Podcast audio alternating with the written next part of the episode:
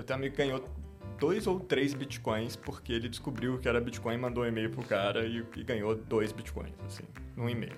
Então foi tipo nessa época, assim. E ele, eu tava conversando com ele nessa época. Eu lembro de ler isso na época e falar, caraca, isso é muito legal. Me anima demais a, a ideia que, sei lá, um produtor rural do interior de Mato Grosso consiga levantar dinheiro para financiar a safra dele com capital ultra competitivo do mundo inteiro. Basicamente todos os celulares um pouquinho mais modernos, eu ainda não encontrei um celular que não tem essa funcionalidade. É. Eles têm esse tal de passkey. E o jeito que isso funciona na prática, você tem uma chave privada que fica no seu celular e não sai dele de jeito nenhum.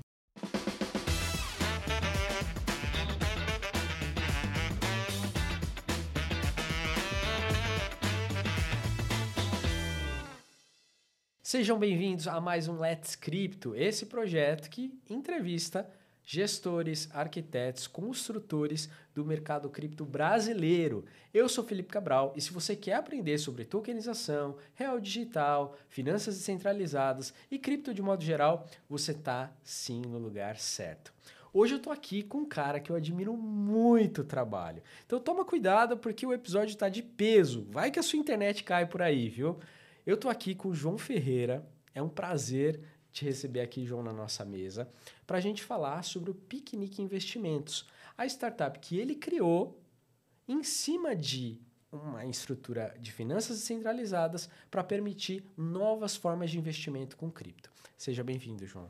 Muito obrigado, Felipe. Muito feliz de estar aqui para contar um pouco da nossa história e, e, contar como é que eu cheguei aqui e por que, que a Piquenique existe. Show, show. Obrigado mesmo. Cara, eu fiquei super feliz que você estava vindo aqui para a cidade de São Paulo, que a gente conseguiu marcar aqui esse encontro. Eu, eu realmente admiro o teu trabalho. É, desde que te conheci em 2022, ali no Lift Learning, durante o período em que você foi responsável né, pelo, pelo quase um ano de formação ali com uma galera. E vejo com muito bons olhos a iniciativa de vocês, o piquenique. Eu confesso até que, é, se eu fosse milionário, é um projeto que eu queria muito ser sócio, porque eu, eu acredito no potencial de crescimento de vocês e tenho certeza que em pouco tempo vocês vão conseguir alcançar patamares muito grandes. assim E estão sendo extremamente pioneiros é, numa frente que no Brasil ainda não é muito explorada. Né? Mas para quem ainda não te conhece, João, queria pedir para você se apresentar um pouco mais. Quem é você? Qual é a sua formação? É, o que, que você já estudou? Gosta de fazer? Enfim, para a gente começar o papo aqui, conta um pouquinho para a gente quem é João Ferreira. Tá ótimo, Felipe. É, tenho 35 anos, sou natural de Brasília. Cresci lá no meio do serviço público e, e, vim parar no mundo completamente oposto. É, estudei economia, acho que não me identifiquei nem um pouco com as perspectivas que tinha em Brasília. Acho que sempre tive um pezinho em tecnologia, mas fui para o mercado financeiro. Trabalhei com uma empresa pequena lá de Brasília durante bastante tempo. Nesse período, eu acabei aprendendo a programar. Aprendi a programar em Java, mesmo tendo uma história acadêmica diferente. E me apaixonei por tecnologia. Então, fui pegando essas coisas que, que eu aprendi e, e fui aplicando muito para o lado de dados. Então, aprendi Python, aprendi a fazer as manipulações um pouco mais complexas. E, e um tempo depois eu fiz uma transição para Uber, que eu tocava basicamente a parte de otimização de cupom lá. Então, fiquei extremamente bom em dizer quem recebia qual cupom, em qual momento, fazer segmentação. Era um monte de teste AB, foi uma experiência incrível. E aí eu realmente me encontrei é, na indústria de tecnologia e decidi que, que, era o espaço que eu queria estar para o resto da vida. Assim. Eu tive uma experiência muito sortuda lá, acho que eu trabalhei com, com um time incrível. É, a gente tinha metade do dinheiro da empresa para gastar, então era... uma responsabilidade grande também. Uma responsabilidade grande e um time muito pequeno, então era muito legal que, que tudo que a gente fazia tinha um impacto muito grande, foi muito bom para ir aprendendo e pegando um pulso do negócio, sabe? Uhum. É, e, eventualmente, eu peguei uma época da Uber ali de transição para o IPO. Uhum. A empresa foi ficando muito burocrática e chegou um ponto que eu estava triste, assim. Tava, o dia a dia estava pesado, fazendo 20, 30 horas de reunião por semana. É, fiquei nesse trabalho ali de fazer meio de campo de muita coisa e estava muito sem perspectiva de fazer coisas interessantes lá dentro. Uhum. Então, aproveitei para basicamente tirar um sabático. É, fiquei oito ou nove meses sabático, aproveitei para estudar um monte de coisa. Estava originalmente olhando para educação, pensando em empreender nisso. Era algo que eu tinha tido uma experiência ruim como aluno e achava que podia fazer uma contribuição aí. Depois de conversar com empreendedores da área e, e gente que era muito competente, tinha feito produtos legais e nada engrenava, é, parecia que, que o buraco era mais embaixo e que para realmente atacar esse problema de educação, acho que eram habilidades um pouco diferentes do que eu tinha para oferecer. É, acabei lá para o finalzinho de 2020 fazendo um curso de Solidity. Uau! Como que isso apareceu na tua vida, João? Sinceramente, assim. Eu conheci um camarada que foi o Pedro Alves, que é o, o, um dos founders da Cobogo. Ah, sei, sei. A gente estudou na mesma... Da Cobogo do André, da Gi. Exatamente. Uhum. Tá, perfeito.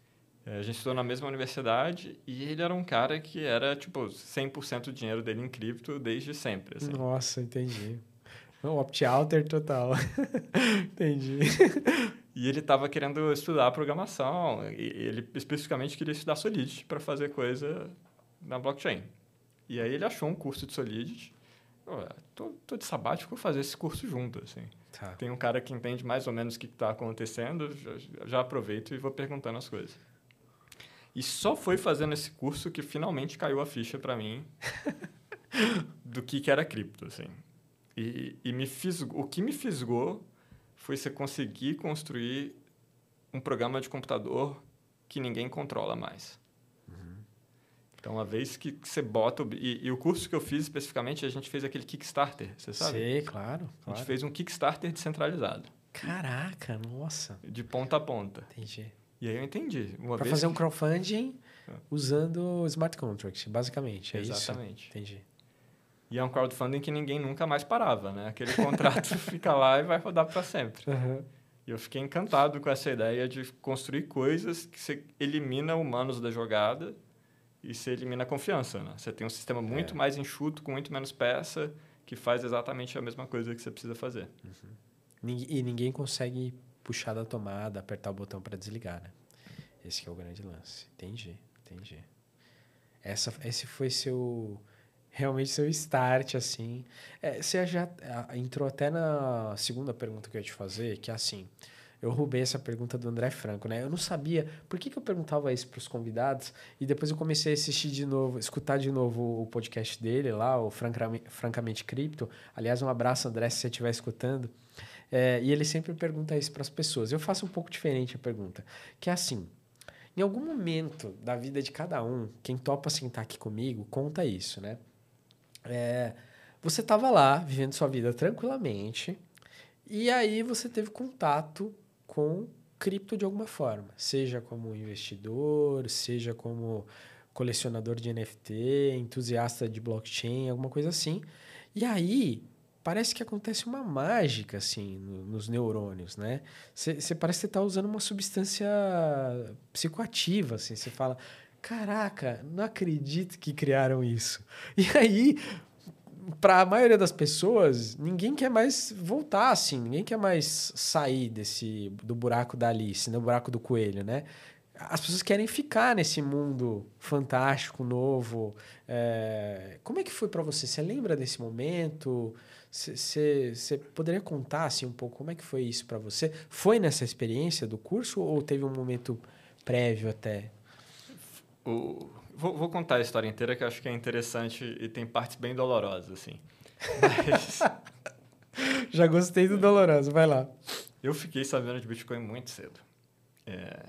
Eu tenho um amigo que ganhou dois ou três bitcoins porque ele descobriu que era bitcoin, mandou um e-mail pro cara e, e ganhou dois bitcoins, assim, num e-mail. Então foi tipo nessa época, assim. E ele, eu tava conversando com ele nessa época. Eu lembro de ler isso na época e falar: caraca, isso é muito legal. Uhum. E aí eu pensei que era muito legal, e aí eu pensei um pouco mais e cheguei na conclusão que era dinheiro de bandido. e aí, meio que tipo, acho que isso não vai para nenhum lugar. Eu fui muito. Tive uma visão muito curta ali de. achar. E, e acho que eu tinha um, umas crenças muito pessimistas em, em relação a, a conseguir construir coisas. Eu acho que, mesmo sem saber, eu já tinha desistido de que era possível construir um futuro diferente. Assim, acho que eu tinha uma visão de que as coisas são desse jeito, é, os sistemas são basicamente imutáveis e ainda que seja ruim as coisas vão continuar assim. Eu tive a, a dificuldade de transpor para pegar essa, essa ideia nascente que tinha uma coisa muito legal e enxergar como é que isso poderia ser infraestrutura para algo muito maior, sabe? Entendi, entendi. E aí teve essa primeira experiência, digamos assim, cética, né? Com isso. E, e como foi a tua é, conversão, digamos assim, se é que eu posso usar essa palavra? Como é que mudou essa visão cética? É, eu, eu fui deparando com isso em vários momentos, né? Então, eu sempre gostei muito de podcast, tecnologia e, e consumir conteúdo de tecnologia. Vira e mexe, eu, eu ia tendo algum contato. Eu, minha conta do mercado Bitcoin, por exemplo, acho que ela é de 2013. Uau! Nossa! Você foi super early. É, era um site, tipo, eu tinha medo de comprar lá, assim. Era um negócio assustador na época. Total. A minha é de 2017, só pra você ter uma ideia, tá? Mas eu não comprei. Tá, só abriu sua conta lá, colocou seu CPF. Eu gerei um boleto e não paguei, é tipo um negócio assim. Entendi. Entendi. É, tá certo, é. cada um com a sua jornada. E aí? E eu ficava muito cético, tipo, assim, chegou um momento que acho que eu convenci, tá, cripto é uma coisa, tipo, já, já tava claro que acho que não era dinheiro de bandido, Tá. Tinham outras aplicações, principalmente depois que veio o Ethereum. Ethereum foi um negócio que me chamou muita atenção na época, mesmo sem entender exatamente o que era. Mas eu ficava com medo de comprar porque, putz, se eu errar a moedinha, se eu comprar Ethereum e o que der certo for Cardano. Para quem tá, tipo, eu que estou dentro agora, essa pergunta mal faz sentido para mim. É óbvio que é Ethereum. Claro. Mas na época, e assim, óbvio, entre aspas, né? Porque acho que ainda tem muita história, mas acho que eu fico muito mais confortável para fazer esse tipo de investimento. Olhando de fora, eu não. Parecia muito legal, mas eu não me sentia confortável para fazer uma aposta mais significativa ali. Então eu só fui investir. A primeira cripto que eu comprei foi depois de eu fazer o curso Solidity. Muito bem, entendi. Foi ali na baixa, provavelmente, da pandemia, então, é isso? Foi no começo do rally de alta, assim. Acho. Foi no começo do rally... Ah, tá. Entendi. entendi. Começo, mais ou menos. Acho que comprei Bitcoin a 20 mil. Entendi. Legal. Entendi, entendi. E aí? Aí, Solidity, curso de Solidity... E eu tava de sabático. Fiz o curso Solidity de sabático e isso foi final de 2020. Então, DeFi estava super, super quente nessa época. Tá. É, DeFi Summer tinha sido um, uns seis meses para trás. Uhum. Muita coisa interessante acontecendo. E aí eu fui para DeFi. Eu enxerguei, tá, esse negócio de minimizar a confiança parece extremamente aplicável para sistema financeiro. Então, uhum. fui gastando o tempo todo ali sem perceber que estava gastando. Ainda... Investindo né, o tempo né, né, em descobrir mais isso ainda pensando em fazer outras coisas. Na época eu tinha uma conversa semanal com os amigos para uns amigos que tinham trabalhado na Uber para pensar em ideia de negócio, para ver se tipo ia empreender em alguma coisa junto. Mas não teve jeito. Cripto pegou todo o tempo que eu tinha, assim. Então, mesmo não porque eu tive muita, assim, alguma resistência para transicionar para cripto, porque era algo que eu tinha zero experiência. Uhum. Justo. Então, eu estava gastando muito tempo porque eu estava muito interessado, mas eu me sentia desconfortável de fazer uma transição de carreira, porque tipo, o que, que eu vou fazer nesse mundo que eu não conheço nada, assim. Mas o, o, o, o interesse foi tão alto que chegou uma hora que, é, vou me entregar, vou pular nisso, isso é o que eu quero fazer. Uhum. E aí, em fevereiro de 2021, então dois meses depois que eu aprendi a fazer o curso, eu oficialmente estava 100% em cripto, assim. Uau, entendi, entendi. É, essa é uma pergunta que eu faço também para as pessoas. Quer dizer, muita gente, João, começou é, como investidor. Começou comprando, começou numa perspectiva de varejo e tudo mais. E são poucos como você que começaram já. Tudo bem, você tem todo esse histórico de ter conhecido muito é, early stage e tudo mais, mas praticamente é, o teu início, né, o teu batismo forte ali, foi quase que empreendendo já. Foi, foi já botando a mão na massa, hard, como poucos fazem, né? É, foi meio que isso. Foi exatamente isso. Entendi. Pular de cabeça, levar porrada de todos os lados possíveis e ir aprendendo rápido. Entendi, entendi. E teve algum momento durante esse início que você titubeou, assim, putz, será? Eu acho que tem momentos que são muito difíceis, né? É, acho que realmente dolorosos e, e, de muita incerteza. O começo, por exemplo, é, eu e o Pedro Brandão, a gente começou a, a trabalhar aí em, em, fevereiro de 2021. A gente tirou o carnaval para fazer um protótipo. É, e, e, aí, um mês e meio depois, o Pedro tirou, saiu do trabalho dele para ficar 100% focado. E, e aí, nós dois, sem receber nada, né? Tudo... É, e até, inclusive, gastando um pouquinho ali. É, claro. Mas para entender o que a gente está fazendo e, e tentar construir algo significativo. A gente participou do Kernel, eu não sei se você já chegou a conhecer. Não, não. Kernel? Kernel. Kernel, para mim, é o, o, coração do Linux. é, é, o mesmo nome, exatamente. É. é um programa que começou no Gitcoin. Tá. É, e aí virou um, uma empresa à parte depois. Tá. Entendi. E é uma... É basicamente um programa de imersão tá. é, de Web3, totalmente online. Tem até algumas semelhanças com o Lift. E, mas é do mundo inteiro. Tá, legal. E, e é super legal, porque você tem acesso... Muitos VCs muito bons estão lá, então esse tipo de, de contato é, é excelente. É, muita gente que está que tá fazendo coisa legal em, em Web3 está lá e são seus colegas. E você acaba tendo muito, muito contato com os colegas. Você vai... Tá. Você tem conversas em grupos pequenos, tem muita cultura de puxar uma pessoa para conversar se vocês têm algum interesse em comum.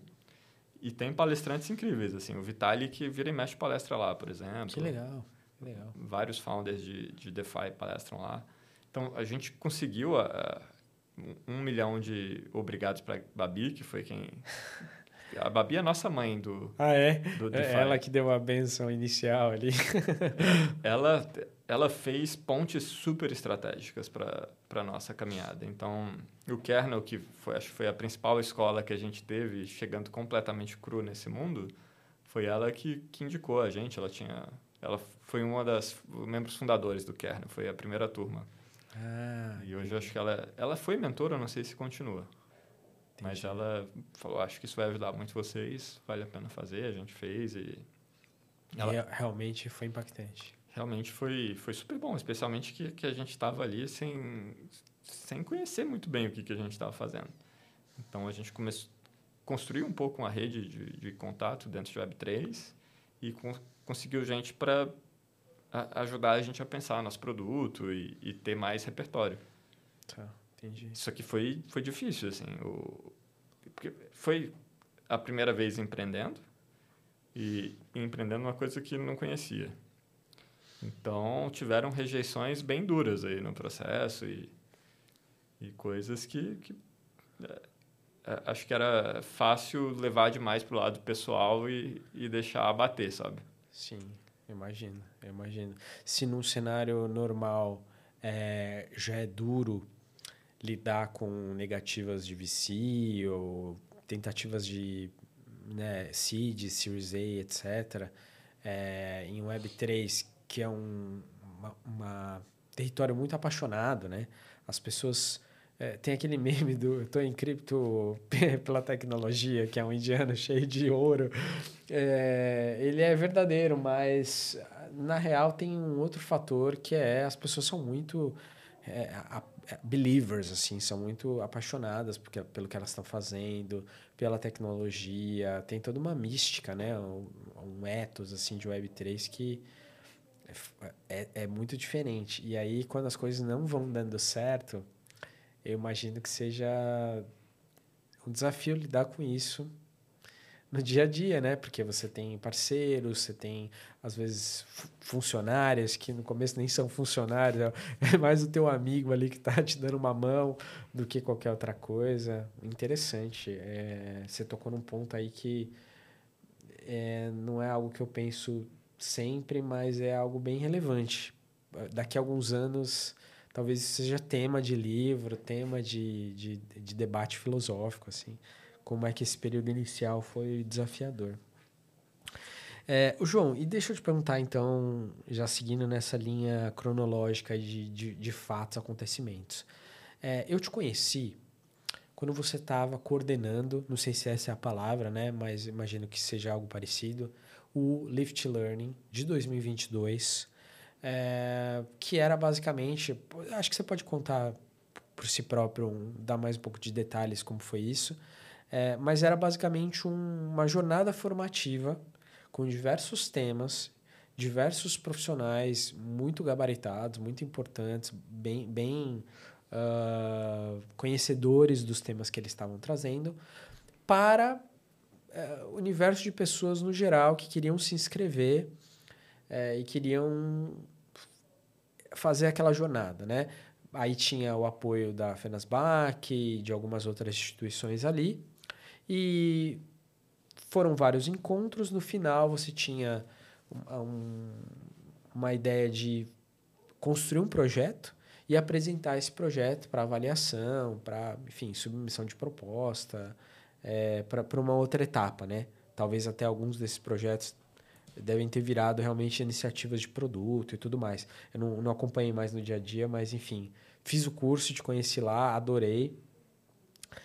Como é que foi para você? É, como é que você recebeu esse convite? Assim, ó, vem para cá, coordena esse, essa jornada formativa vamos fazer. Já veio formatado, não veio formatado? Você que trouxe aquela ideia de fazer um curso centralizado, online, com certificação em NFT.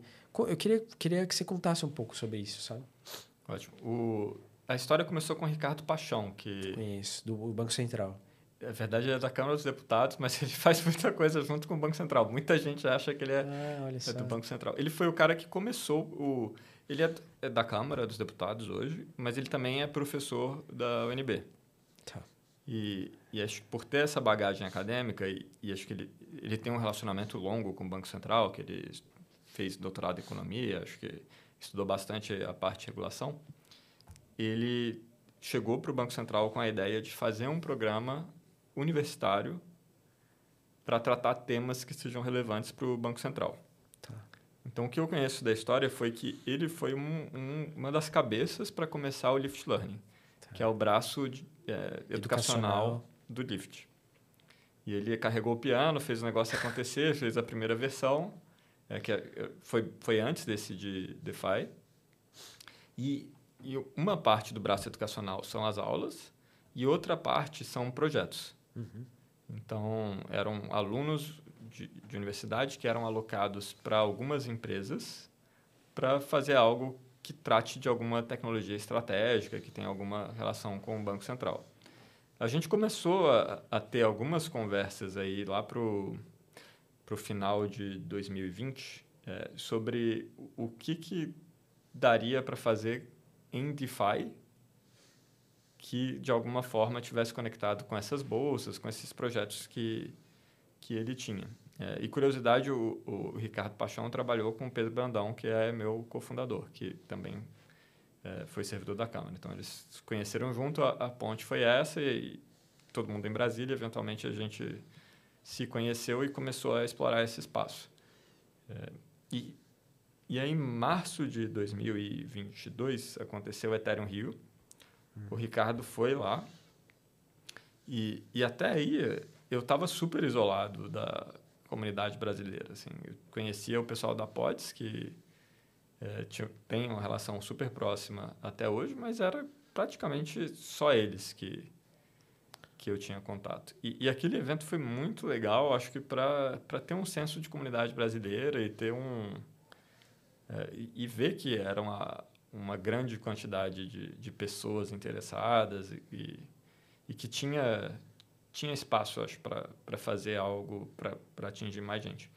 E aí eu conversei com ele e logo depois do evento e falei, acho que a gente precisa fazer algo de DeFi para o público e algo mais sério, assim. Acho que algo um pouco mais acadêmico. Não, Tá. não que tenha sido exatamente o que aconteceu. Tudo bem. Foi, foi só gente da indústria lá, basicamente, né? Acho que Sim. faltou essa parte acadêmica, mas a gente se inspirou, inclusive, num curso de Berkeley, que é um, é, é um curso open source, então tinha a ementa inteira, a gente usou aquela ementa de base e, e fomos pensando em quem eram as pessoas que mais dominavam de cada assunto. Então foi bem específico, assim, tipo, parte de opções derivativos, não, tem que ser o pessoal da pod. E, então, cada aula foi cuidadosamente pensada até onde a gente conhecia para trazer ah, as pessoas que a gente achava que tinham mais domínio do tema ali. Entendi. É, nessa mesma época, um pouquinho antes, talvez, eu acho que foi janeiro, fevereiro de 2022, eu tinha feito o curso do Harvey Campbell, da Duke University. Ele tem aquele livro que é o prefácio, inclusive, do Vitalik, que chama Defy the Future of Money. E eu fiquei apaixonado, assim, porque eu conheci é, DeFi em 2021, brinquei um pouco com a conhe- é, li um pouco o que era o Compound, comecei a ver Maker tal, essa história do início do DeFi. E aí vi que tinha esse curso também. é, não era, um, era um curso pago do, do Campbell, mas era barato. Tipo, sei lá, acho que eu paguei é, 100 dólares por mês durante quatro meses. E, e aquilo explodiu minha mente para DeFi. Caraca, não é possível. Porque eles foram muito fundo nesse curso. Tipo, o, o Harvey, ele realmente é, colocava quais eram as... Por exemplo, eu sabia o que, que era a curva de juros. Beleza. Você tem o tempo, você tem o preço. Mas aí, é, pela primeira vez, eu ouvi alguém falando so- sobre é, surface bound. Não é bounding curve, é, é surface, né? É, e aí, cara, eu falei, eu falei, meu amigo, como que esse negócio é maluco, assim, né? Eu fiquei super assustado e, e excitado com esse negócio. Minha cabeça realmente foi para outro lugar. E aí, quando, quando o Lyft anunciou que ia ter o, o Lyft Learning, em português ainda, aí eu achei animal. E aí eu pô, matriculei também e fiz lá o projetinho. Foi super corrido, porque, enfim, eu estava no mercado Bitcoin, estava lidando com produtos novos, ajudando eles a construir uma frente lá de Crypto as a Service nova, super desafiadora, mas é, adorei. Foi assim um divisor de águas para mim também o curso de vocês. Tava muito bom. Tanto que eu fiz uma listinha depois dos melhores cursos de DeFi, porque eu acabei fazendo outros também pelo meio do caminho. E tá no top 3 assim para mim o curso. Tá, tem o do Campbell, de vocês e é, al- al- alguns outros lá, mas tá maravilhoso. Pena que 2023 não teve, mas espero que algum dia tenha uma nova edição. Pois é, o, uma pena mesmo, mas o, o Ricardo, quando quiser, eu acho que eu estou animado de fazer de novo também. Ah, muito bom. e, e o bom é que cada, é, cada período que passa, novas iniciativas vão surgindo, ah, acho que o mercado vai ficando mais qualificado. O próprio, você falou, ah, só tinha gente da indústria. Mas dessa vez, o próprio staff do Bacen, por exemplo, poderia ter uma participação diferenciada. Porque a gente já está é, a gente está tendo a iniciativa do Real Digital, então faria todo sentido trazer essa discussão ali para essa jornada também, talvez, né? E você gostou de fazer o Learning? Como foi para você? Foi cansativo? Foi... Eu imagino que deve ter sido meio loucura também, né? É, acho, é, acho que o meu estado atual, é, eu já estou no limite, assim, então qualquer coisa que joga em cima é complicado. Mas foi, acho que foi bem recompensador, assim, apesar de... Acho que foi um esforço grande, assim, é, muito por conta de, de o piquenique já consumir muita energia, mas foi muito legal ver, ver o, o impacto e algum, algumas relações muito legais que saíram disso, assim. Então, teve... Teve gente que fez o curso que, que até hoje eu tenho um ótimo relacionamento, até inclusive com, com o pessoal que eh, deu as aulas, acho que foi muito bom para estreitar alguns laços. Foi, foi muito positiva a experiência no geral. Com certeza, deve- fez história, fez história definitivamente. João, vamos falar um pouco então do piquenique. Você já deu uma pincelada aí e tudo mais. Mas, assim, para nossa audiência que ainda não conhece ou que conhece meio superficialmente, é... vamos começar do início. O que, que é o piquenique? Qual, qual, é o. Onde que eu acesso o piquenique hoje? Mudou um pouquinho, né? É... E qual é a ideia principal por trás desse business? O, o piquenique, é piqueniqueinvestimentos.com, um jeito de comprar cripto sem abrir mão da sua custódia. Então, o que a gente entende que está construindo é, é, a próxima geração de serviços financeiros de blockchain. Então, hoje, quando você vai numa Binance, você vai no mercado Bitcoin, quando você compra lá as suas criptos, e se você não tirar de lá, quem está fazendo a custódia para você são aqueles provedores, o Binance, o mercado Bitcoin. É, tem algumas vantagens nisso, né? Então, acho que você não precisa se preocupar em, em, ter a responsabilidade de ter a custódia desses ativos, mas tem alguns, é, algumas desvantagens disso, né? Então, é, o, o, caso da FTX, por exemplo, acho que é o, é o extremo máximo do que, do que dá para acontecer de ruim mas a, acaba que você abre mão um pouco do controle do seu ativo, você vai depender você vai ter que confiar em alguém. Né?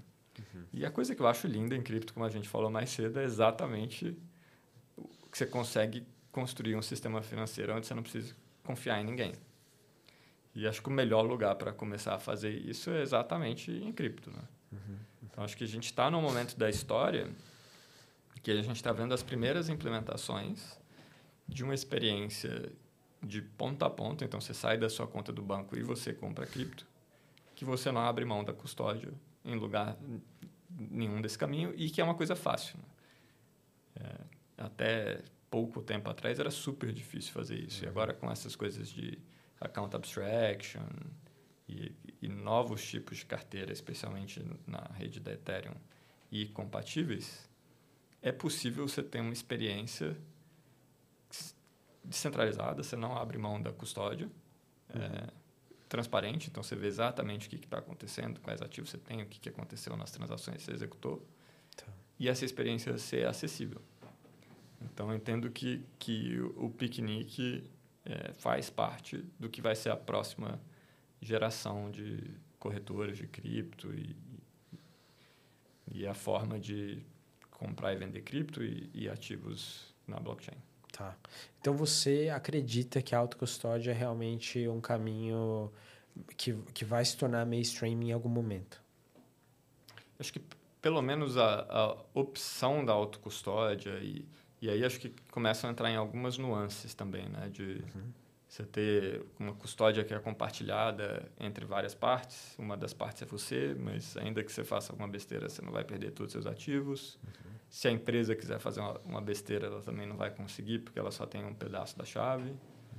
Então, eu, eu, eu, ainda não tenho uma resposta muito forte para como é, eu acho que vai ser o futuro da custódia, mas eu acho que para uma grande parte dos casos a gente vai conseguir entregar uma experiência de essa semi-auto custódia que vai atender bem a, a, as pessoas, sabe? Entendi se você tiver 100 milhões em cripto, talvez não, não seja exatamente o que você precise. Uhum. Talvez faça sentido ir para algo é, um pouco mais institucional, etc. Mas acho que para o usuário médio, eu, eu, eu, entendo que a autocustódia hoje tem, tem um problema gigante de usabilidade. Eu acho que esse problema vai ser resolvido. E aí a gente acho que vai de fato descobrir se as pessoas não usavam autocustódia só por conta de usabilidade ou, ou outras questões. Mas uma coisa específica que eu estou super, super animado é o tal do Passkeys. Eu não sei se você chegou a ver isso. Não, não. Passkey é, é um jeito de autenticar, é tipo um padrão internacional, essas coisas tipo... É, o ALF, etc. Uhum. Tipo, é, HTTP, é meio que um protocolo, assim. Então, tá. uh, eu sei que, que a Google e, e a Apple aderiram a esse padrão acho que quem fez foi a FICO, não, não sei nem exatamente o que, que, significa a sigla, mas acho que é um negócio padrão de criptografia e, e coisas de segurança. E a Google, o, o, ponto importante, a Google e a Apple aderiram e colocaram nos celulares. Certo. Então, basicamente, todos os celulares um pouquinho mais modernos, eu ainda não encontrei um celular que não tem essa funcionalidade, Uhum. eles têm é, esse tal de passkey. E, e o jeito que isso funciona na prática, você tem uma chave privada que fica no seu celular e não sai dele de jeito nenhum. Tá. E você pode usar essa chave privada para assinar transações on-chain. Tá. Certo. Então, você consegue, com o seu celular, ter um nível de segurança parecido do que você teria com uma Ledger. Tá. Você tem um dispositivo que a chave fica travada do mundo exterior. Você não consegue capturar aquela chave privada e mandar para algum outro lugar. Como se fosse um token físico, digamos. Algo dessa natureza. diga. Exatamente. Tá. Então, você tem erros que ainda que você queira, você não consegue cometer, assim. Não, não vai dar para mostrar na live e perder os seus 50 mil dólares de BTC, entendi. Por exemplo, tá bom. Exatamente. Bem, inter- bem excitante, né? Interessante, interessante. E é uma coisa que todo mundo tem, né? Uhum. E você começa, você pega esse bloquinho, e você junta com um bloquinho de multisig. Você faz um bloco sendo essa chave, outro bloco sendo uma empresa que você confia, outro bloco sendo uma autenticação por e-mail, um amigo, ou alguma coisa. E você começa a ter esse- coisas que são muito fáceis de usar. A experiência de pesquisa é, é incrível, tipo, usa Face É One ID, Touch, provavelmente, né? One Touch. usa Entendi. digital, Face ID, todas essas coisas Sub. aham, Tá. nativas do celular estão ali e você usa aquilo para assinar uma transação on-chain. Hum. Tem uma é IP nova, inclusive, é 7000 e alguma coisa. Então, é das bem novinhas, que, que é exatamente isso. Uau, caraca, entendi. Interessante. Eu, não, eu não sabia disso. É, é que assim, você. A gente foi derivando, né, aqui. Começamos falando de. é, autocustódia vai virar mainstream e agora chegamos nas possibilidades. Mas acho que você é, tocou num ponto interessante, que é. Além da questão da usabilidade da autocustódia, é, tem um pouco essa dor da, do risco do ati- de, de perda do ativo, né? É, Eu acho que essa talvez seja uma dor até com um potencial de prejuízo maior do que a usabilidade, é, só porque é difícil eu não quero usar, ou, sabe, porque é difícil eu vou expor isso de alguma forma, né? Porque os scams, eles têm ficado cada vez mais sofisticados e, querendo ou não, a autocustódia é, lida com isso frontalmente. Toda aquela equipe que o banco tem de profissionais altamente capacitados, bem pagos de cybersec, você como indivíduo acaba tendo que lidar sozinho. Então, é, é realmente pesado, é desafiador. Eu confesso para você que eu quase caí no scam uma vez. É, e Quem nunca, né? quem nunca? Exato. Mas por assim, alguns. Eu nunca faço as coisas é, é, financeiras correndo. Eu sempre paro, penso se está certo. Até hoje, para é, fazer na, na Ave, eu fico pensando assim um minuto antes de assinar a transação. Confiro a UR- URL, tento ler se está certinho antes de fazer. Porque, cara, se der ruim, já era, né? É, du- duas vezes aconteceu comigo. Uma vez um cara da. Um suposto diretor da Binance entrou em contato comigo, dizendo que queria muito comprar um NFT que estava na minha carteira na OpenSea. O cara tinha perfil verificado, ele realmente existia. Procurei o perfil dele no LinkedIn, parecia realmente uma pessoa verdadeira. E ele falou que, como ele era funcionário de uma empresa é, internacional e que morava na Inglaterra, ele precisava que a gente fizesse um contratinho para assinar digitalmente. Eu falei, ah, tudo bem, me manda aí um DocSign da vida, alguma coisa do gênero, eu assino, não tem problema nenhum. E aí ele me manda um ponto .rar por Telegram para eu para eu abrir, né, aquele ponto .rar e provavelmente ali tinha um vírus, né? Cara, eu nem baixei, porque eu falei, cara, isso aqui é um scam, já era. E eu uso Linux até hoje, assim, faz, sei lá, 18 anos que eu, que eu uso Linux. Ajuda um pouco, mas não completamente. Então, Tem um é- meme muito bom do vírus no Linux, né? tem o quê? Um meme do Tem? vírus no Linux, que é... Ah, não sei. Ah, o vírus tenta ativar, mas precisa baixar tal arquivo. Não tem. Tem que... Ah, mas eu uma diversão. É bem isso. para quem usava Debian e essas distros mais pesadas, assim, é exatamente isso. Tem um Red Hat lá, mas falta uma lib, tem um conflito de versão aqui, não vai dar para instalar o vírus. exatamente isso. É, até o validador do Banco do Brasil lá, cara, é super complexo. Hoje tá mais fácil, mas há 10 anos atrás era péssimo de instalar no Linux. E o segundo scam que tentaram me fazer, é, tinha uma plataforma que eu estava testando, não sei se você conhece, chama Furo Combo.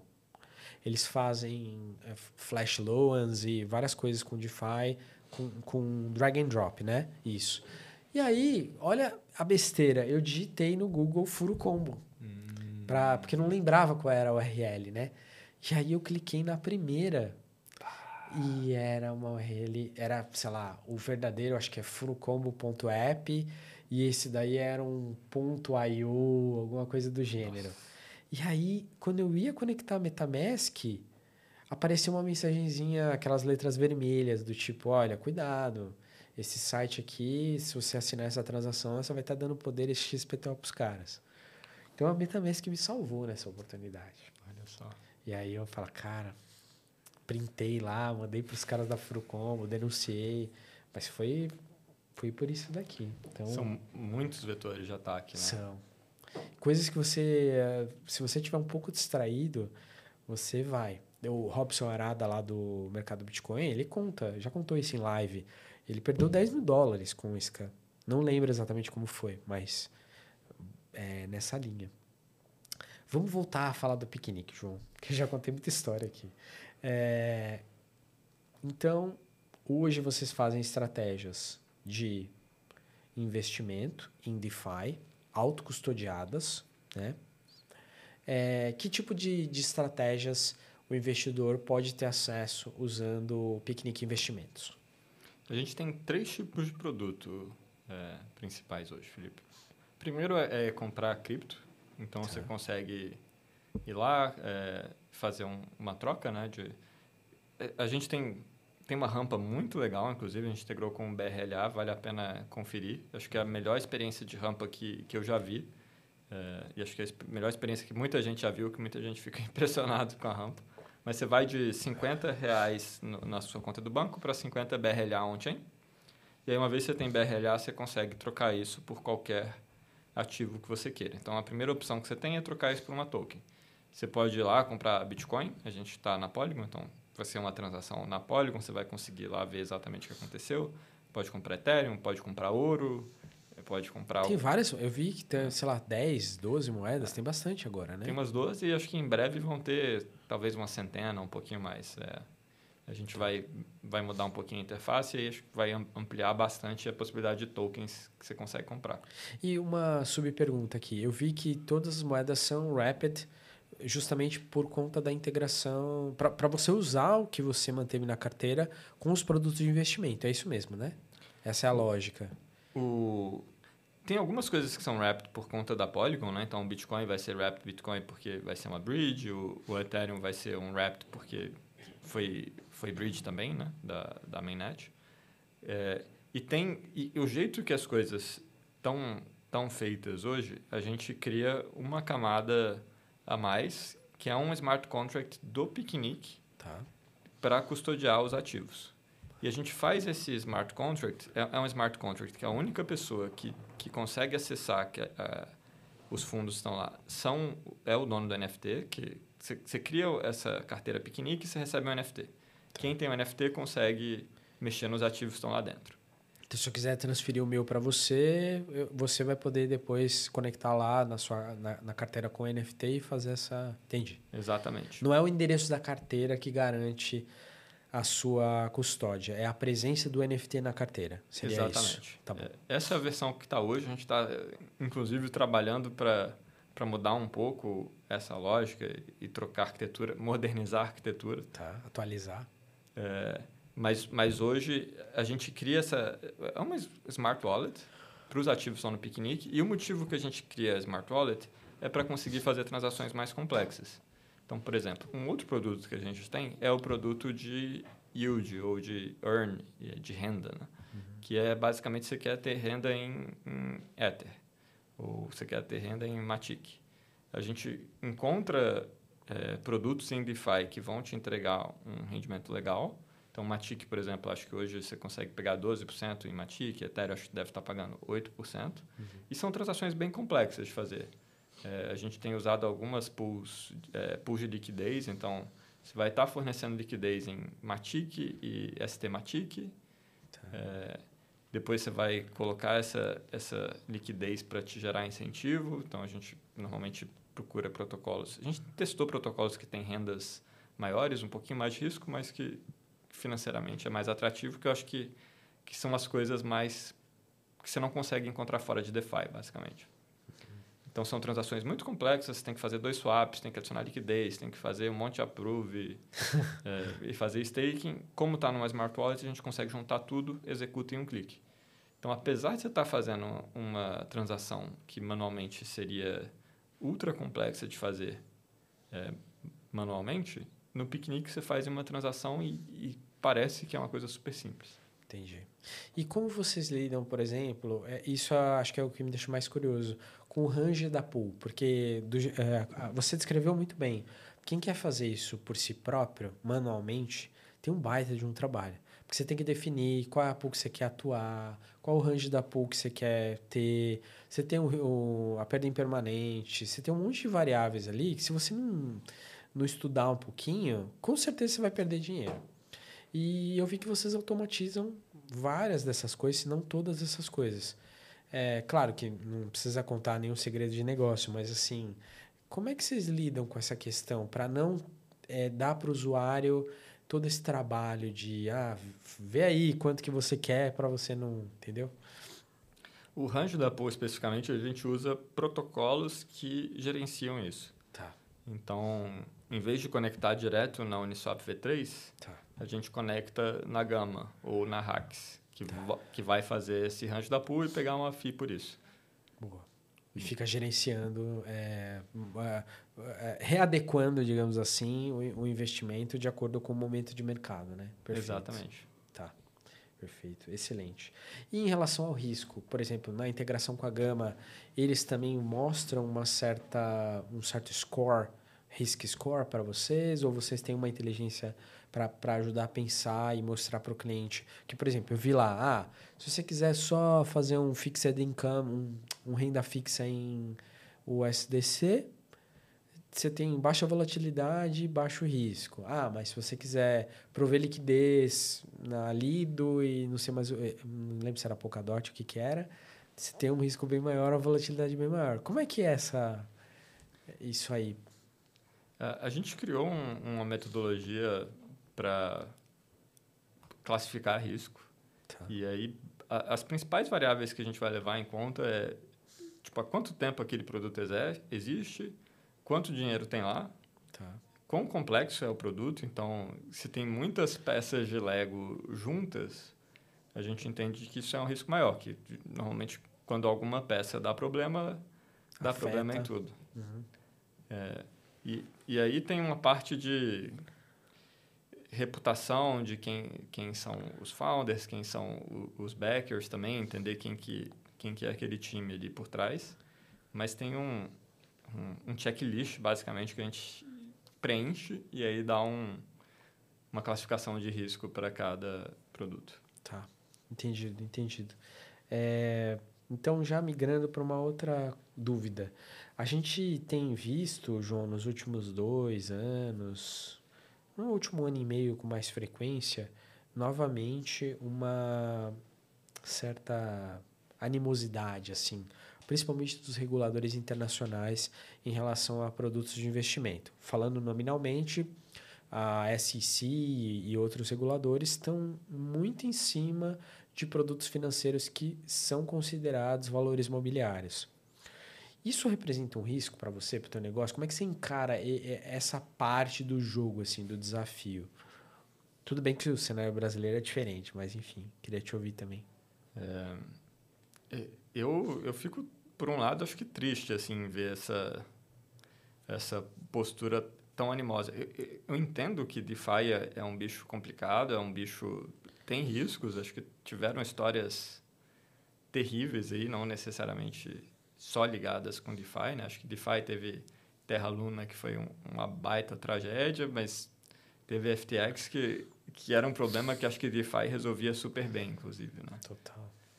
É, mas é, eu, eu, gostaria muito, inclusive, de oferecer o piquenique no, nos Estados Unidos. É um mercado gigantesco, eu, te, eu tenho muito essa vontade, mas acho que todas as conversas que, que eu levantei essa possibilidade com gente que estava mais familiarizada com o, o, a situação regulatória lá, falou, não, não, não pense em...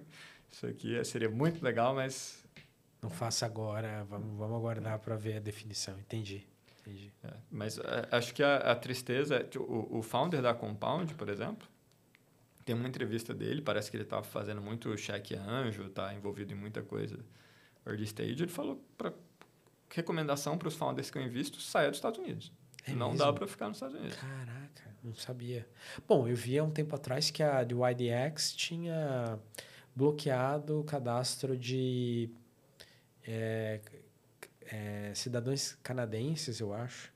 E americanos eu não me lembro, mas eles tinham meio que. Que é algo que eu, eu imaginei que nunca fosse acontecer em DeFi. Porque na prática, mesmo que o front-end ali da solução esteja, como eu posso dizer, uh, bloqueando uma conexão com uma carteira, bloqueando um onboarding, a gente sabe que se alguém realmente quiser tradear em torno daquele contrato, é só pegar lá o. A VPN. Vai. Exato, é. Então não tem muito como bloquear isso no fim do dia, né? Mas aí eu vi que por conta disso. Acho que é meio que para se isentar, talvez, né? Falar assim, ó, aqui, se o cara fizer uma, um auto informativo de que ele é US person ou Canadian person, a gente não, não deixa o cara prosseguir. Meio que isso, talvez. É. Porque não dá para parar, né? Você não... Exato, unstoppable, total. Exato. Exatamente. É, tem, você citou alguns players aí brasileiros, internacionais.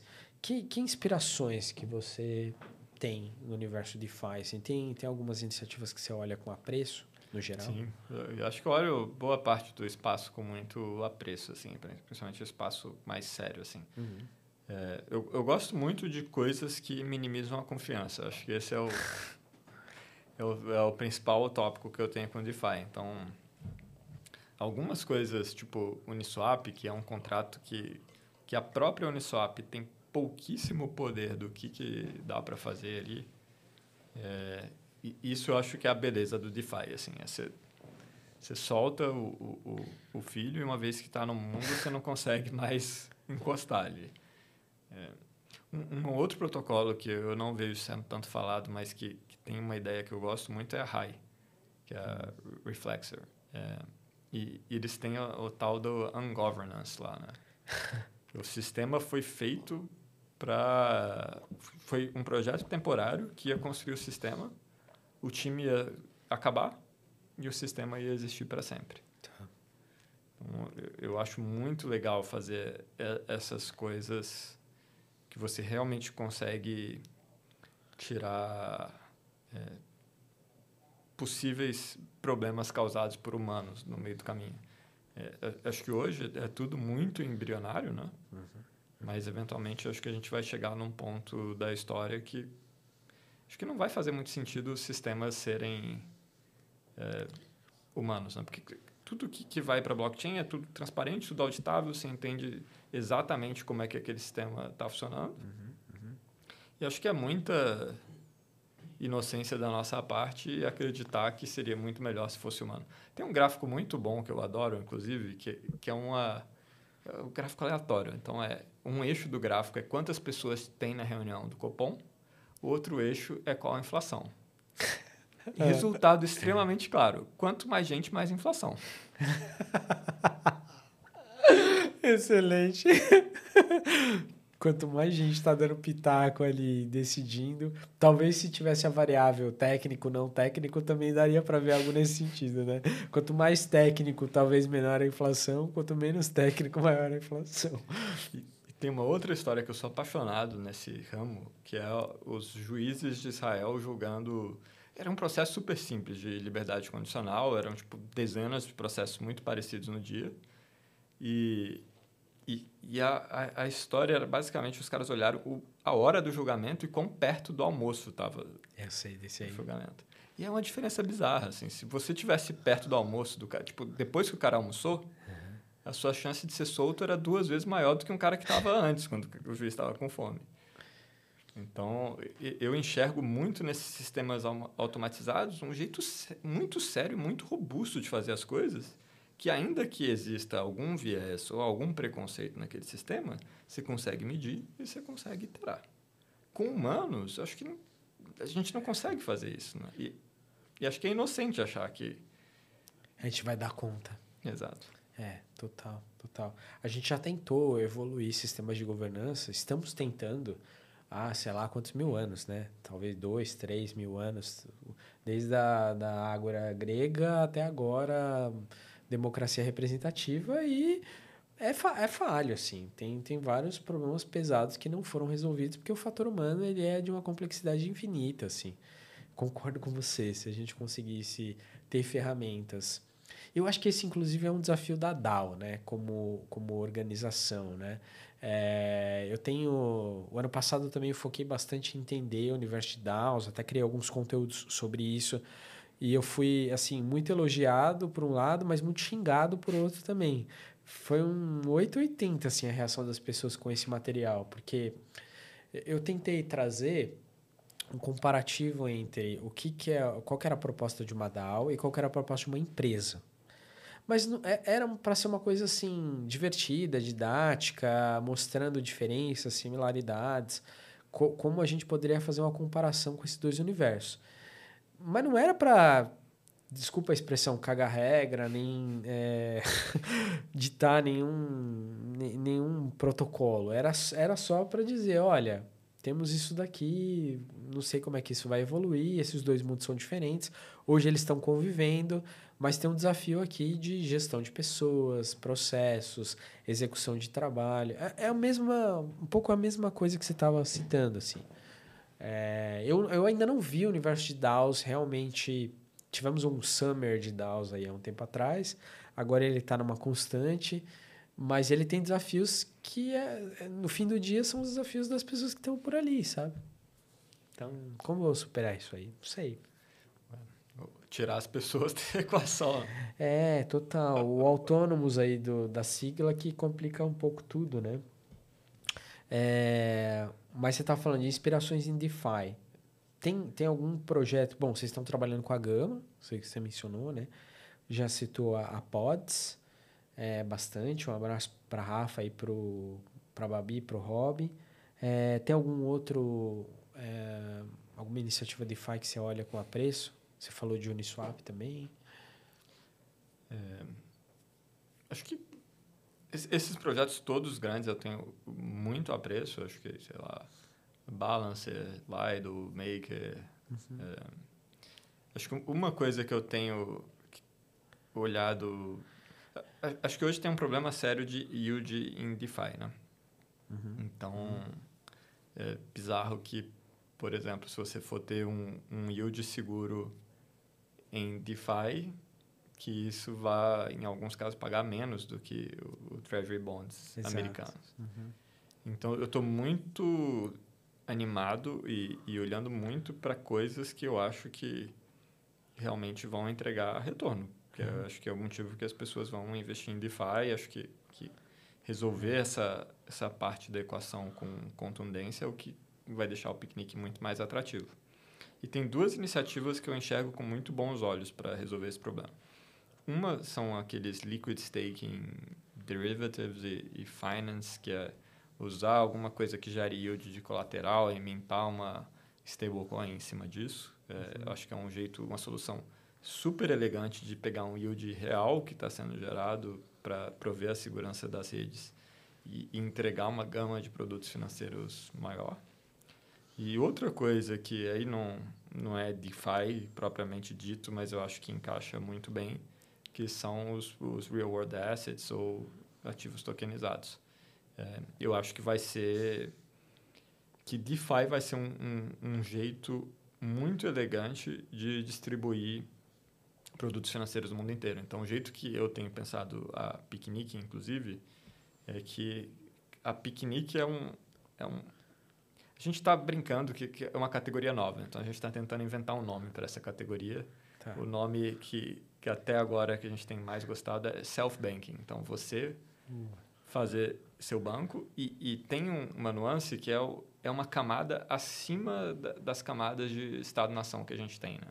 Então, não está necessariamente associado a uma jurisdição. Então, eu acho que, que a beleza da, do Bitcoin, a beleza do, do Ethereum, é, é uma coisa que é maior do que uhum. é, o, o, os países, né? E acho que por a gente estar tá construindo nesse tipo de infraestrutura, acho que dá para usar, pensar que a gente vai conseguir entregar é, esse serviço que essa infraestrutura oferece para qualquer pessoa. Então, você tem uma, uma conta, você consegue fazer on and off ramp para real, você consegue fazer on and off ramp para euro, para yen, para qualquer coisa que você quiser. É, acho que vai depender um pouco até a infra da, da entrada e saída da cripto ficar realmente madura, como a gente falou, Estados Unidos, por exemplo, é. É, vai ser um mercado muito delicado.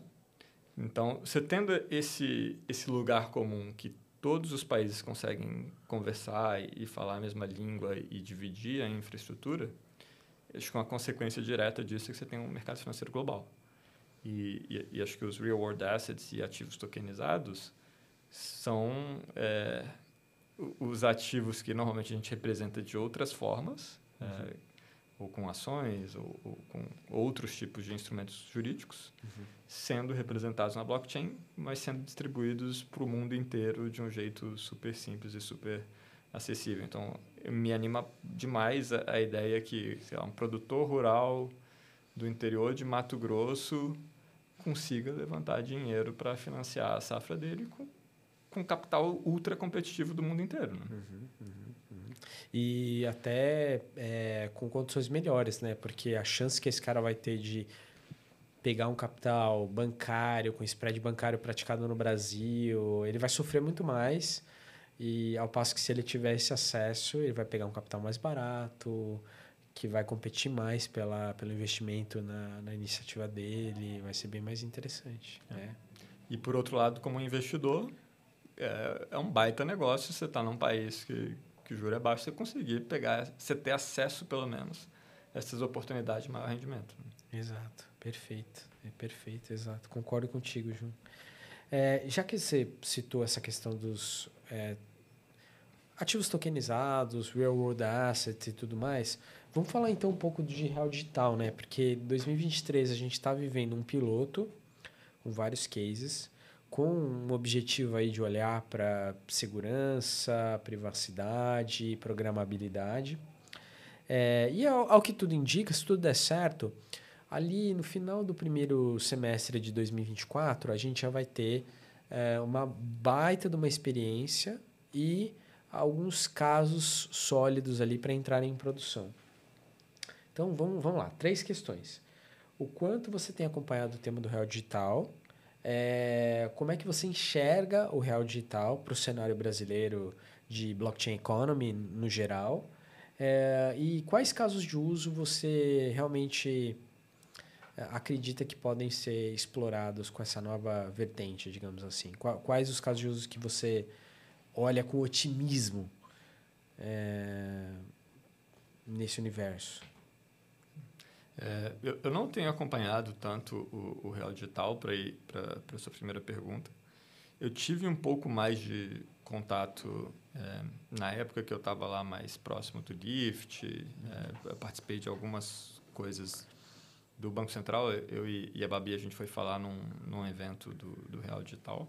Legal. Então, eu, talvez eu esteja um, um pouco desatualizado. Menos né? plugado. Tá mais plugado no, no DeFi World aí do que... Mas uma coisa que me marcou muito na, na jornada, em, em, tentar entender o real digital, é que eles têm uma, uma limitação grande, assim, um, que são as leis. Né? Eles, eles vão ter que seguir as leis para para bem ou para mal. Então, é, privacidade, por exemplo, é uma preocupação gigantesca do, do time, porque eles têm que cumprir a, as leis de privacidade que existem. Uhum. É, eu, e, e, a minha expectativa, talvez ingênua e, e inocente, era que a, a, aproximar o governo de blockchain era uma oportunidade única de colocar o Brasil como um protagonista nesse mundo de blockchains públicas. Uhum. Eu não necessariamente tenho a perspectiva que vai ser que vai ser muito que, que a gente vai conseguir fazer isso por meio do que a gente tem feito, sabe? Eu acho que é muito mais uma iteração em cima do sistema financeiro que a gente já tem é, eu acho que vão existir vários ganhos de eficiência, acho que vai permitir que o Banco Central é, consiga auditar, entender muito melhor o, o, sistema financeiro e eu acho que no geral é positivo, mas acho que é um ganho mais incremental uhum. do que realmente destravar o que eu acredito que as blockchains públicas possam oferecer, e que eu acho que é reimaginar um sistema financeiro completamente diferente. É, e, e, faz muito sentido, né? acho que é, é, muito experimental o, o que a gente está fazendo, acho que, que não seria algo razoável esperar que fosse feito para um país do tamanho do Brasil de, de uma vez, mas, mas eu não sinto que... É, eu, eu tinha uma certa expectativa quando eu comecei a entrar em contato com o Real Digital, que isso poderia ser um gatilho para levar o Brasil a um dos principais players de, de blockchain do mundo e, e, eu não tenho a percepção que isso vai acontecer.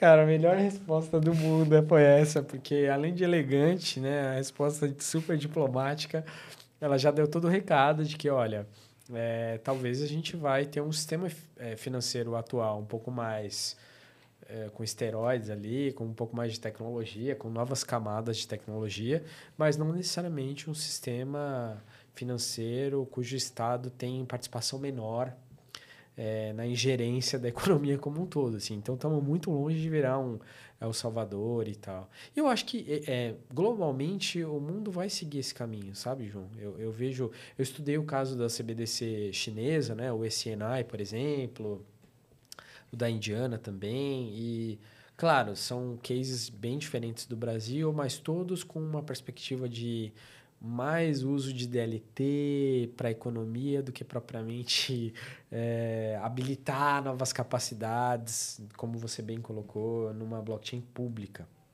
É, mas, por exemplo, o fato da gente ter um real digital uh, funcionando, um real tokenizado novo na praça, vai facilitar iniciativas como o Piquenique, por exemplo? Você acredita nessa possibilidade ou não? Por exemplo, você faria um produto baseado em rentabilidade em cima de um título público federal tokenizado?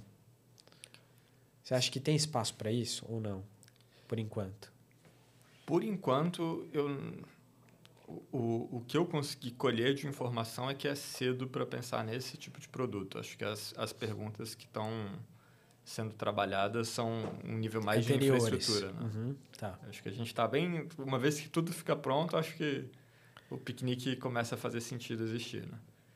É, mas, é, para a gente, acho que pode fazer super sentido, eventualmente, plugar no Drex e oferecer, basicamente, o produto que a gente oferece em DeFi, que é, é basicamente um agregador. Né? Então, a gente olha todos os produtos que estão no mercado, empacota isso de um jeito que seja fácil para o usuário acessar e, e transacionar e, e, esconde complexidade.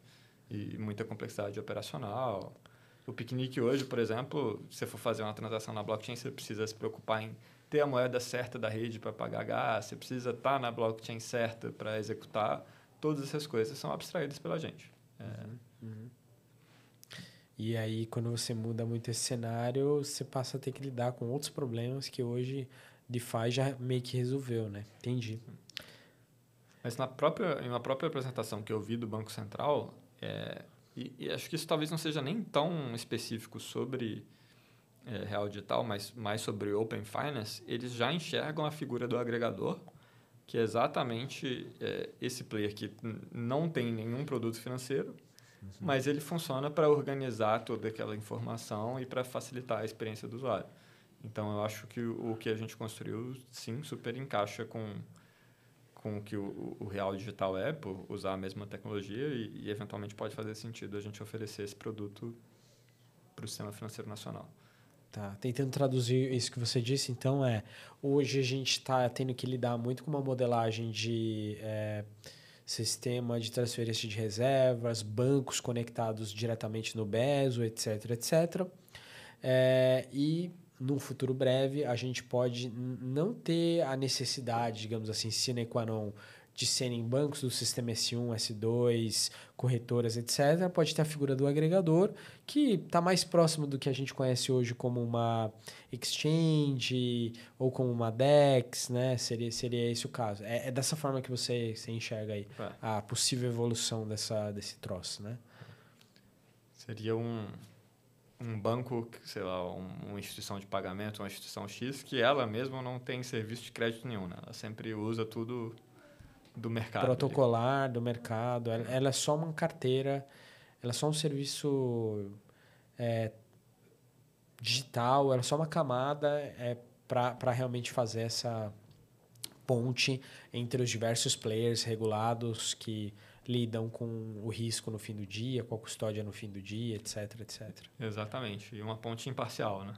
Eu acho que sempre que você vai estar num banco, ele vai empurrar o que dá mais dinheiro os produtos dele, no geral. Né? Exato. acho que aí, uma vez que, que você não tem nenhum produto para oferecer, pelo menos você começa num lugar mais neutro. Né?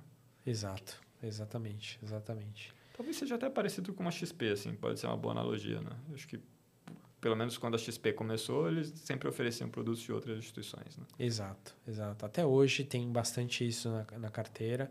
Claro que eles evoluíram também, tem os próprios fundos agora, tem uma frente gigante de agentes autônomos, o que acaba sendo uma coisa meio chata para algumas pessoas, para mim inclusive. É, mas é, é, um bom exemplo, é um bom exemplo.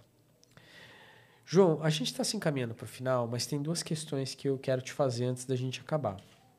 A primeira delas é em relação a planos para o futuro.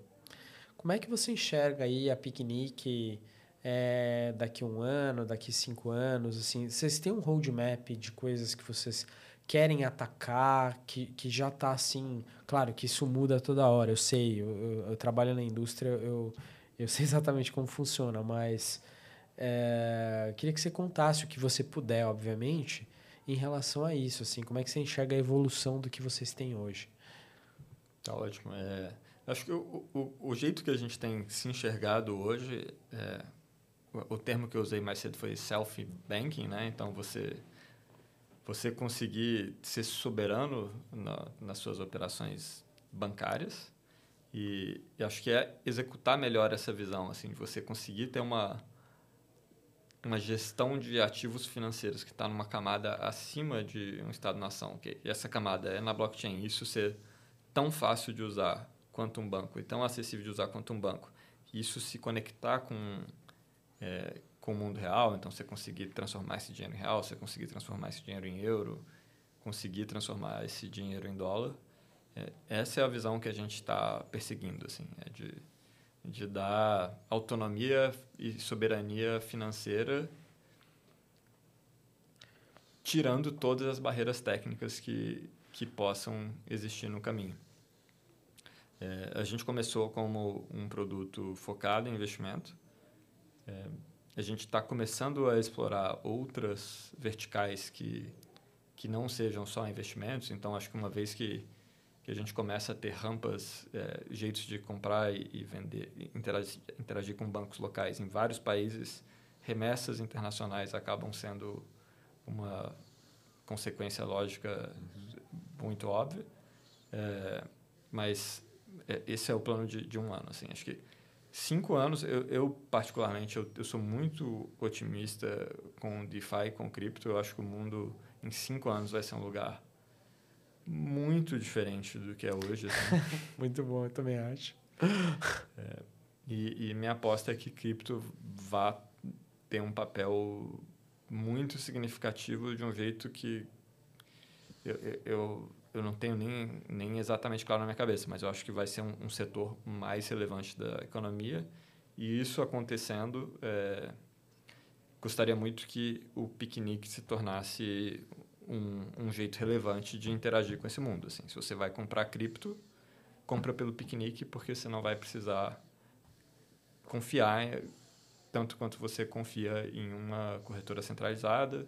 Lá você consegue acessar produtos financeiros do mundo inteiro, você está plugado num mundo de DeFi diretamente, sem, é, sem precisar confiar demais em um intermediário. Né? Acho que eu, é, a filosofia do piquenique é realmente de fazer o, o mínimo necessário assim, para minimizar o quanto as pessoas precisam confiar no piquenique. Mas, mas em cinco anos ficaria muito feliz se a gente fosse quando a pessoa pensa em comprar cripto, ela pensa em comprar no piquenique. Uhum, uhum. Perfeito, perfeito. Se tornasse uma referência de self-banking, digamos assim, custódia e investimento e tudo mais. Maravilhoso, maravilhoso. Baita planos aí.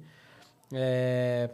E aí, por fim, João, em relação a vesting e, enfim, crescimento do piquenique. Vocês já captaram, vão captar? Tá nos planos aí crescer o negócio via VC ou alguma coisa do gênero, grant e tudo mais? Sim, é, a gente captou, captou investimento em, no final de 2021. Uhum. Foi um, um round principalmente de anjo, então entrou gente que, que eu admiro bastante. Acho que eu gosto muito do, do, do round que a gente construiu. Foi muito legal. É, teve participação de todos os pedaços do mundo. Então, teve lá, pessoal da Coreia do Sul, Hong Kong, é, Dubai, é, Europa, Estados Unidos, Brasil. Então, foi, é, acho que muito legal conseguir acessar é, essas pessoas por, por, por ter um projeto Web3. É, e, e, hoje a gente ainda é, é muito dependente de dinheiro de venture. É, uhum, uhum. O, o, piquenique, acho que de fato é uma ideia que ou vai ficar muito grande ou não vai ser nada. Acho que o tipo de coisa que a gente está fazendo é, é, é, realmente essa estrutura de, de 0 ou 1. Um. Acho que o, o, meio do caminho não, não parece fazer tanto sentido hoje. É, e a gente recebeu algumas grants também. A gente recebeu grant já da Aave, da que Balance, é, da Polygon. E... Uau! Uau, caramba, eu não, não tinha essa noção. Parabéns. Opa, obrigadíssimo. E hoje a gente recebeu, é, assim, publicou uma notícia que foi uma grant da Ethereum Foundation. Uau, Essa, olha só. Foi a, a mais cobiçada. Sim, e, certeza.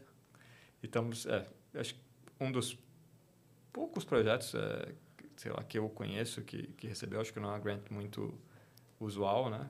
É, e a gente conseguiu entrar num pacote que foram grants específicas para o RC4337, que é o Account Abstraction, uhum. que é basicamente é, uma infraestrutura de carteiras, é, que são carteiras inteligentes, né? Então, você faz smart contracts para ter a função da carteira e isso deixa a experiência do usuário final muito mais fácil. Uhum, uhum.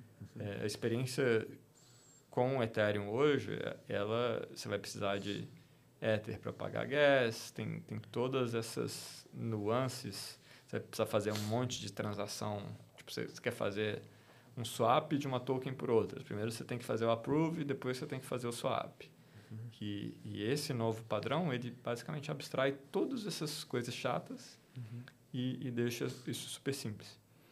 Então, você, você basicamente pega todos os problemas sabidos de usabilidade e, e você cria um, um contrato para fazer isso. E o que a gente está fazendo é basicamente criar uma infraestrutura de DeFi para esse tipo de carteira nova. Então, qualquer carteira que quiser oferecer produtos de DeFi vai é, poder usar uma API do Picnic que vai entregar tipo, todos os passos que você precisa para construir aquela operação. Você só executa e você tem a operação é, feita na carteira do seu usuário. Caramba, então você vai ter tipo um piquenique as a service também? Sim. É. Que legal, olha só. Interessante, interessante. Vou mandar meu currículo para você.